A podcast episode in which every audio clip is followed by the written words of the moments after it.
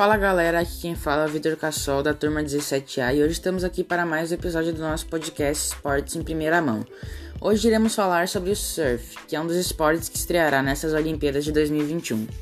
O surf basicamente consiste no deslize pelas ondas do mar através de uma prancha. O surf é originário da Polinésia, um conjunto de ilhas do Pacífico. Acredita-se que o esporte surgiu quando pescadores perceberam que usando uma tábua de madeira era mais fácil chegar à margem do mar. Em 1778, o navegador inglês James Cook chegou ao arquipélago do Havaí e levou a ideia do esporte para a Europa. Na década de 50, o surf ganhou grande popularidade nos Estados Unidos, especialmente no estado da Califórnia, se tornando uma parte da cultura do mesmo. A partir das décadas de 70 e 80, iniciaram-se os campeonatos profissionais. Os acessórios principais no surf são as pranchas, que podem possuir diversos tamanhos e formatos. Uma boa prancha é indispensável para o bom desempenho do esporte.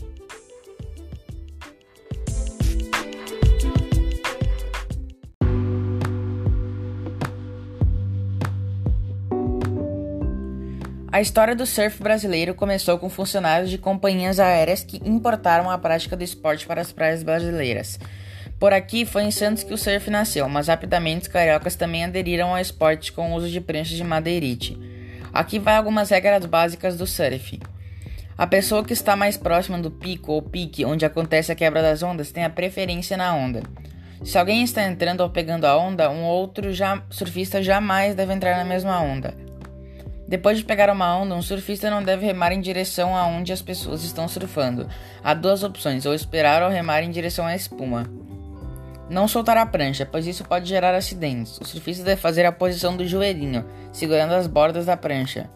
Não ficar se reposicionando para ter o direito à onda sobre outro, surf outro surfista. Em situações onde há uma fila para pegar ondas, quem está há mais tempo tem prioridade. Após pegar a onda, o surfista deve retornar ao final da fila. No surf, o objetivo é se manter na onda pelo maior tempo possível e explorá-la com o maior número de manobras. O surfista com as melhores notas será o vencedor.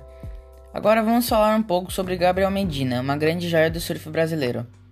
Gabriel Medina é certamente o melhor surfista brasileiro da atualidade e vem muito forte para essa Olimpíada de 2021.